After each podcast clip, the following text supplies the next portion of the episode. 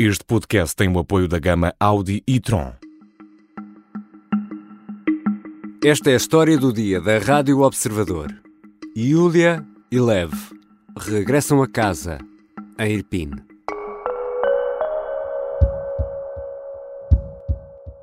The Ukrainian crisis debunked so many myths that we have heard over the years from some politicians.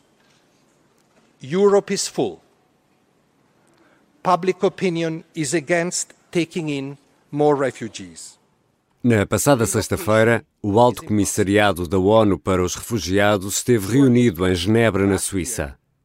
Filippo Grandi, o alto comissário, afirmou que a saída de quase 7 milhões de pessoas da Ucrânia deitou por terra mitos.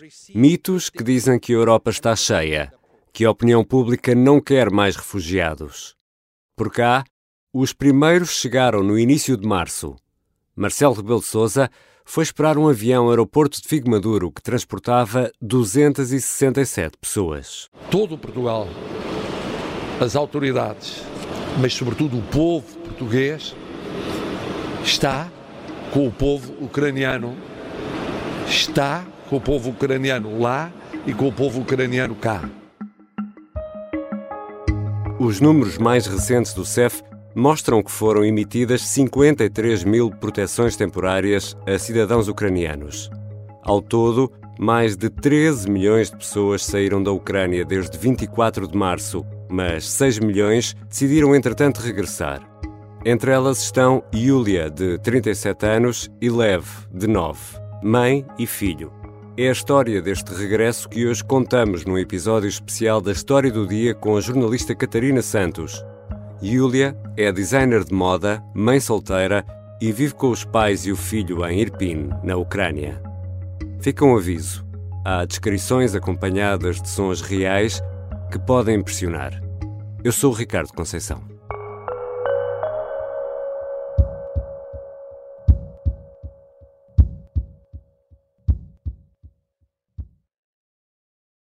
Primeiros dias de guerra apanharam Yulia e a família completamente de surpresa. Uh, ela não esperava que algo assim pudesse acontecer no século XXI. Acordou com o alarme, para, com o despertador para levar o filho à escola e, ao mesmo tempo, uh, começou a ouvir os sons de bombardeamentos muito perto de casa, em Irpin. Uh, a família teve que se refugiar várias vezes na, na cave de casa. Ela chegou a ouvir o filho dizer que tinha as pernas a tremer. Aguentaram aquela situação algumas semanas até que, no dia 8 de março, Yulia decidiu que tinham de fugir. Fizeram o caminho até à ponte destruída de Irpin, debaixo do som constante de explosões uh, nos arredores, procuraram escolher caminhos uh, onde não houvesse tanta destruição, tantos cadáveres. Um, dois dias antes, os russos tinham atacado a estrada depois dessa ponte, onde decorria a retirada de civis. Oito pessoas tinham morrido, incluindo uma mãe e dois filhos. Há, aliás, um vídeo que mostra o exato momento em que um projétil atingiu os civis que estavam a fugir. A foto desses corpos desamparados, com as malas caídas das mãos, saíra na capa do New York Times.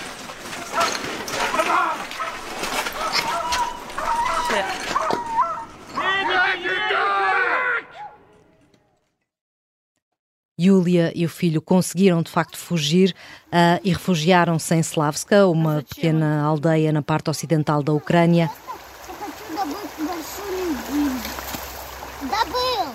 Mas quando Yulia começou a ler notícias sobre a possibilidade do uso de armas químicas ou nucleares, compreendeu que seria preciso mais um esforço para salvar o filho começou à procura de soluções, encontrou um link sobre um voo humanitário para Portugal e pensou: bom, Portugal fica a 3 mil quilómetros de distância, será suficientemente longe E assim acabou por tomar a decisão de embarcar nesse voo até Portugal. Дуже далеко від України. Хімічна зброя туди не достане, поїду я в Португалію. Apanhou um comboio para a Polónia e dois dias depois, na madrugada de 26 de março, mãe e filho eram acolhidos numa quinta em Monte Redondo, no município de Leiria. Quando conhecemos a Júlia, ela já estava há um mês a viver eh, em Leiria e fez-nos uma visita guiada pelo espaço onde a família foi acolhida, começando pelo salão da entrada. Так, це наш зал.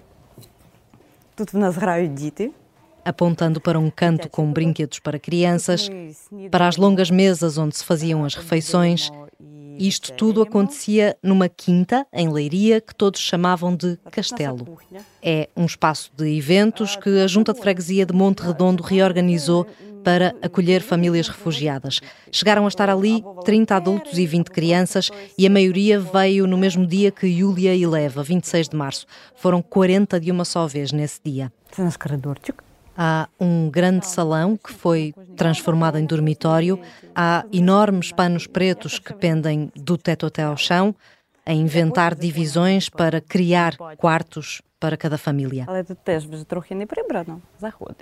Há voluntários e vizinhos que entram e saem a qualquer hora para trazer bens alimentares, roupas, brinquedos com gente a entrar a toda a hora, com paredes que são feitas de pano, não há muita privacidade. Num dos dias em que visitamos o espaço, encontramos as crianças a fingir que as bicicletas eram tanques que protegiam cidades ucranianas dos russos. Naquele faz de conta, nenhum deles interpretava o inimigo. Eram todos soldados ucranianos.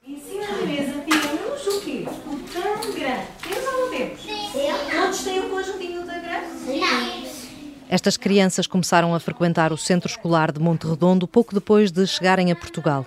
Lev senta-se na mesa da frente de uma aula do primeiro ciclo, três meses depois do início da guerra. Encontrámo-lo a construir um cão com peças de tangram. Я уже сделал. Я уже собаку делаю. Я котика делаю.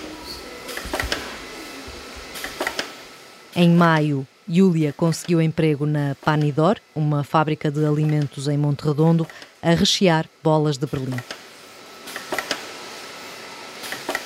Está ali com uma missão bem definida, quer reunir o rendimento necessário para poder regressar à Ucrânia. As forças russas foram expulsas de Irpin no fim de março e a família de Yulia, que se tinha refugiado noutra cidade dos arredores de Kiev, regressou a casa assim que se tornou seguro, ali em fins de abril. Desde esse momento, Yulia já só pensava em fazer o mesmo. Chegou a considerar a hipótese de permanecer mais tempo em Portugal, de tentar recomeçar uma vida aqui, mas a dada altura ela explica-nos que não compreendia inteiramente porquê, mas que sentia um ímã a puxá-la para casa. Я не можу зрозуміти, наче магніт якийсь тягне і все. Mal a Yulia recebeu o primeiro e único salário uh, do trabalho na fábrica de bolos, comprou a viagem de regresso. Mas havia uma tarefa importante a cumprir antes de partir: levar Lev a ver o mar pela primeira vez. Seguimos de carro pela estrada marginal que liga Lisboa a Cascais. Lev inclina-se na janela e chama pelo mar. Quando paramos em Carcavelos, a mãe mal tem tempo de lhe colocar um pouco de protetor solar e libertá-lo da t-shirt. Lev corre pela areia de imediato e atira-se de calções de ganga para a água salgada.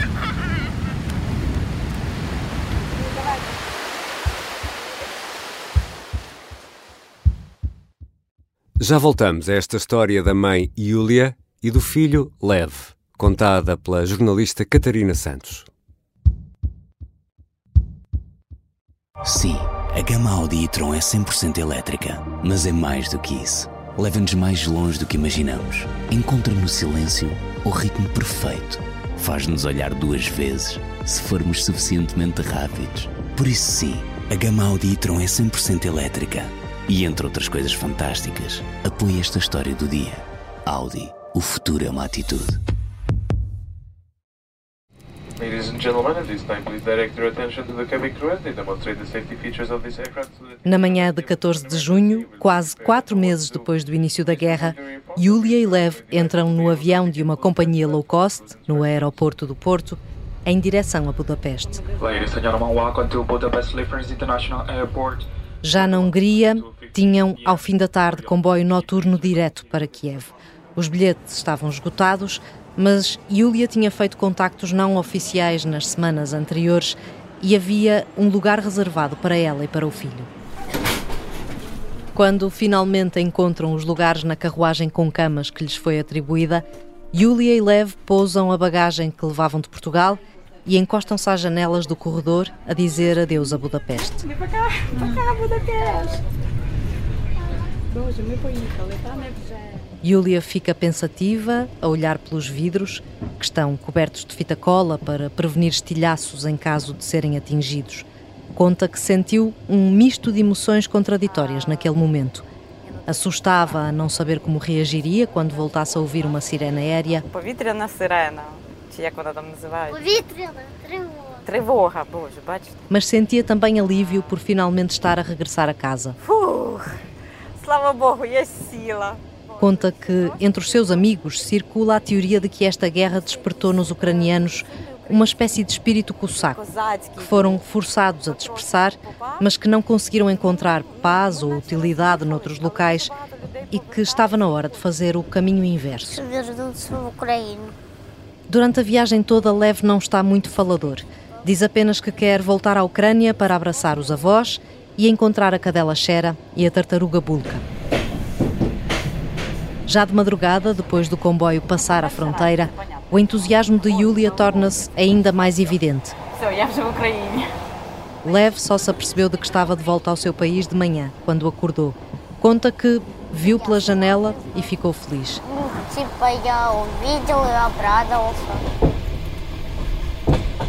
Vinte e quatro horas depois de saírem de Budapeste, os arranha-céus começam a desenhar-se ao fundo, já perto das oito da noite. É só mais um pouco e o comboio chega finalmente à estação de Kiev.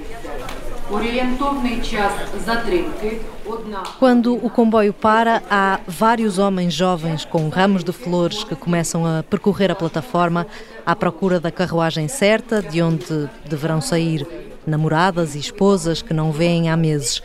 Aos poucos vão-se depositando bagagens no chão para desimpedir vários abraços. O pai de Lev não está ali. É uma figura pouco presente na vida da família Soboleva É Oleksi, o melhor amigo de Yulia, que os espera na plataforma. Ela salta do comboio e abraça-o. Não se viam desde fevereiro. O amigo conta que ficou contente por vê-la novamente na Ucrânia, viva, saudável e com o filho, e um pouco mais bronzeada. и немного обгоревший. mas parece-lhe que a decisão de regressar pode ter sido precipitada. Recorda que ainda há ataques frequentes a estruturas civis, como supermercados e centros comerciais, e acredita que a situação pode mudar a qualquer momento.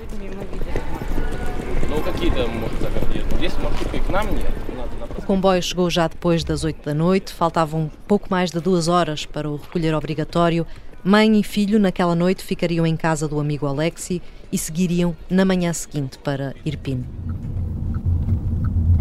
As plataformas de transporte de passageiros estavam novamente a funcionar em Kiev e Yulia chamou um carro. São 25 quilómetros, faz-se normalmente em cerca de meia hora. Yulia, pelo caminho, vai notando que ainda há vários postos de controlo, grupos de militares nas ruas, mas em muito menor quantidade do que quando saíram. Lev Vai olhando pela janela do carro com um interesse moderado. Ao fim de 10 minutos, como qualquer criança num carro, pergunta se já estão a chegar a casa. Passam pela ponte destruída à entrada da Irpine, pela pilha de carros carbonizados que estavam antes em cima da ponte e começam então a ver mais casas danificadas pelos bombardeamentos. Quando entram na rua de casa, Lev desperta e começa a revelar um súbito entusiasmo. E quando o carro estaciona à porta de casa, começa a falar sem parar. E a admirar como tudo cresceu desde março, a explicar que a sua casa é a do telhado verde que vemos em frente, admira-se com a passagem de um Ford Mustang e dá instruções à mãe para atravessar a estrada. Все, мама. E quando abrem finalmente o portão, surpreendem a tia Génia, de 73 anos, que não fazia ideia que eles estavam de volta. Привіт! Та все, все, все, не плач, бо я зараз розплачусь. Ого, как Em poucos segundos, o rapaz percorreu o quintal, o celeiro, mostrou a bicicleta, o armazém do avô, um carrinho de pedais antigo e depois agarra na trotinete para testar manobras. E percebe que vai ter de treinar para saltar como antes. Mãe e filho correm a revisitar cada canto da casa. O manequim que ajuda a Yulia na costura, os brinquedos de leve. A tia Génia vai acompanhando a algazarra dos dois e interiorizando a ideia de os ter de volta mas pergunta várias vezes se não poderiam ter ficado mais tempo em Portugal. Parece confusa com a ideia de terem saído voluntariamente de um sítio seguro. Lev liga o piano para perceber o que tinha esquecido e então são surpreendidos por Marina, mãe de Yulia, que acaba de regressar do trabalho. Ela entrega um ramo de flores à filha e abraça e depois pega em leve ao colo e não o larga mais. Vai admirando como o neto cresceu e Lev confirma, sublinhando que já tem 23,5 kg. 23 килограмма с половиной. 22 з половиною, да? Marina conta que quando soube que a filha e o neto iam para Portugal, ficou um dia inteiro a chorar. Звісно, день плакала, бо думала, що вони не вернуться вже. А вже коли я узнав, що Португалія це дуже далеко. E esta é a voz de Alik, o pai de Yulia, que chega entretanto. Conta que também ficou em choque quando soube que iam para tão longe. Pensou que nunca mais os veria. Lhova! A meio dessa mesma tarde, mãe e filho saem para um passeio pelo bairro e Leve vai deslizando com a trotinete para o parque vizinho. A casa da família Soboleva sobreviveu aos bombardeamentos que destruíram completamente a casa da frente e uma moradia nas traseiras. Це, коротше, нас роз, розбомбили 24 березня. Esta é a Tânia, uma vizinha que vai a passar na rua e que conta que a sua casa foi bombardeada a 24 de março, nos últimos dias de ocupação russa em Irpin. Ох, мать! Guarda imagens desses dias no telemóvel, de um corpo que ficou deitado na rua durante dias ali à porta, mesmo ao lado da escola onde Yulia estudou. Я, Да, в це цій, перша школа. я в цій школі вчилась. e nem até espopá-la Leve vai seguindo sempre um pouco à frente e a dada altura grita que sabe onde há conteúdo chocante. Refere-se a uma grande cratera cravada junto às pistas de atletismo da escola. Ah, eu tudo para montar, e tudo varonca, deve. Também o ginásio foi severamente atingido, exibe um enorme buraco no telhado. Não, Yulia começa a confessar que quer afastar-se dali, o contacto direto com a destruição está a esmorecer-lhe o ânimo. Diz que foi vendo em fotografias e vídeos o que se tinha passado em Irpina enquanto esteve fora, mas que é incomparável ver as marcas ao vivo e ainda por cima nos locais da sua geografia pessoal. Havia de notar o mesmo no dia seguinte, quando reconstituiu o caminho que ela e Lev fizeram em março na fuga até à ponte. No percurso de fuga havia um homem a acompanhá-los que disse ao Lev que ele tinha a responsabilidade de proteger a mãe. Dias mais tarde, perguntamos-lhe se ele tinha feito isso mesmo. Lev estava com uma t-shirt de super-heróis, ergueu o braço, colocou a mão sobre a cabeça da mãe e explicou-nos que imaginou sempre uma cúpula a protegê-la. Я представлял над мамой купол, который защищает маму. E imaginou essa mesma cúpula a proteger a Ucrânia. Ставил купол, чтобы защищать Украину. Э, Прямо, оп, Estamos no quintal da família Soboleva. É domingo de manhã, Lev está a saltar no trampolim e aquele espaço é muito semelhante ao que poderia ser um quintal português, com instrumentos e ferramentas espalhadas uh, pelos bancos improvisados, uma toalha de plástico na mesa e, como é domingo, prepara-se o almoço. Da cozinha chega um cheiro adocicado e Marina, a mãe de Yulia, explica-nos que está a preparar vereniki, um prato típico ucraniano que é feito com massa cozida, cortada em pedaços muito semelhantes a rissóis e, naquele caso, recheada com batatas e com ginjas. Quando se preparam para sentar à mesa no alpendre, Júlia vai servindo o sumo de pacote nos copos e, ao mesmo tempo, pergunta à mãe a que horas é que passaram os mísseis nessa manhã. Marina comenta ao longe que foi pouco depois das sete da manhã e que o ruído foi assustador. E então o pai entra na conversa. Скільки вже ми не чули ніяких взривів, десь з місяць. Diz que há muito tempo não ouviam algo tão desconfortável e que depois se seguiu uma explosão. Só depois compreendeu que eram mísseis inimigos e que foram interceptados pelas forças ucranianas. Tinha sido nesse mesmo domingo de manhã. Júlia propõe então que brindem e que o façam como em Portugal, dizendo tchim-tchim.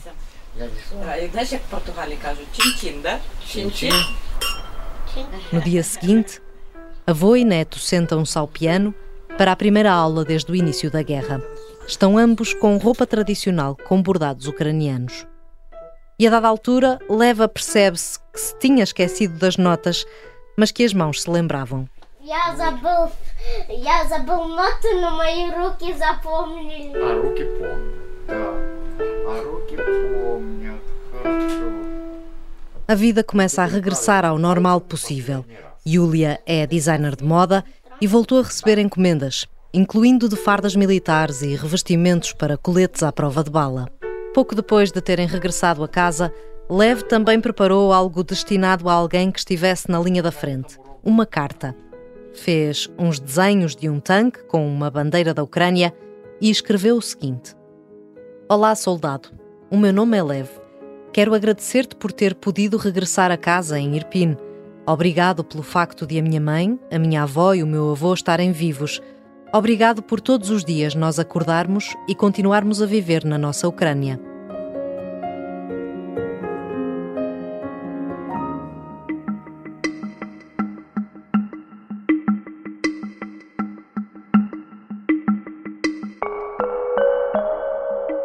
Catarina Santos, Diogo Ventura e Tânia Olinik acompanharam Yulia e Lev na viagem entre Leiria e Irpin.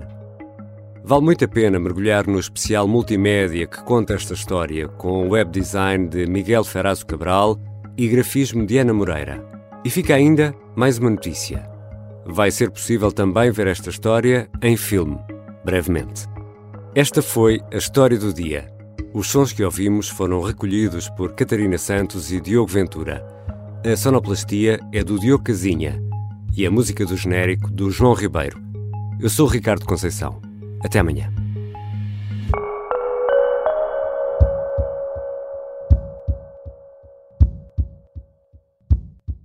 Este podcast tem o apoio da gama Audi e Tron.